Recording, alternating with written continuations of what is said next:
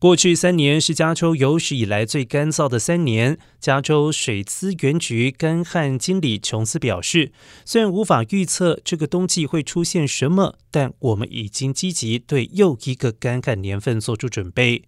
上一个水年已经在九月三十号正式结束，创下最低十月降雨量和一世纪以来最干燥的一月还有三月的记录。科学家们表示，随着地球暖化，这种气候模式会变得更加常见。除非这个冬季出现多个风暴，否则加州无法摆脱干旱。